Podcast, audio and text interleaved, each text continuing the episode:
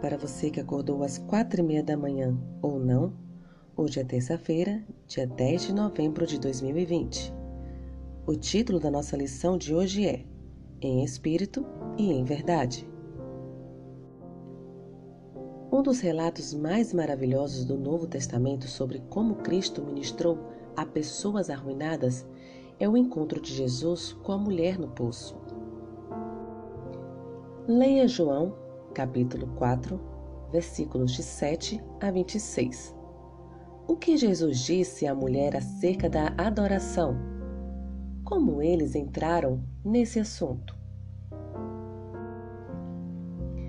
Embora a mulher tivesse tentado mudar de assunto ao falar sobre adoração, Jesus usou a estratégia dela para apresentar algumas verdades profundas sobre adoração e o que esta envolve.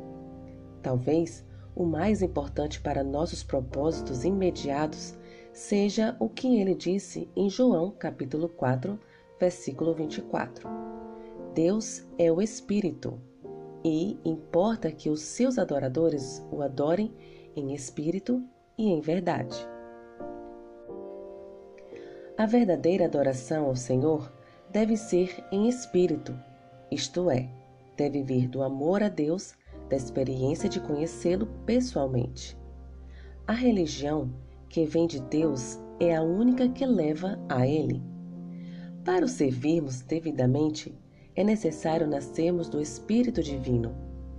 Isso purificará o coração e renovará a mente, dando-nos nova capacidade para conhecer e amar a Deus. Também nos comunicará obediência voluntária a todas as suas ordens. Esse é o verdadeiro culto. É o fruto da atuação do Espírito Santo. Ao mesmo tempo, a adoração deve ser em verdade.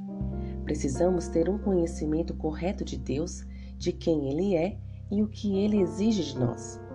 Em outras palavras, a doutrina também está envolvida. É muito significativo, por exemplo, saber que adoramos um Deus que não deixa as pessoas queimando no inferno por toda a eternidade. Portanto, vemos aqui dois elementos na adoração: a experiência divina do conhecimento de Deus e obediência a Ele e às verdades objetivas que nos são reveladas sobre Ele. O espírito sem a verdade pode levar a um sentimentalismo superficial que se baseia mais em emoções inconstantes do que em qualquer outra coisa. Por outro lado, a verdade sem o espírito pode levar a um formalismo morto. Por isso, precisamos de ambos. Como podemos ensinar outras pessoas a adorar em espírito e em verdade?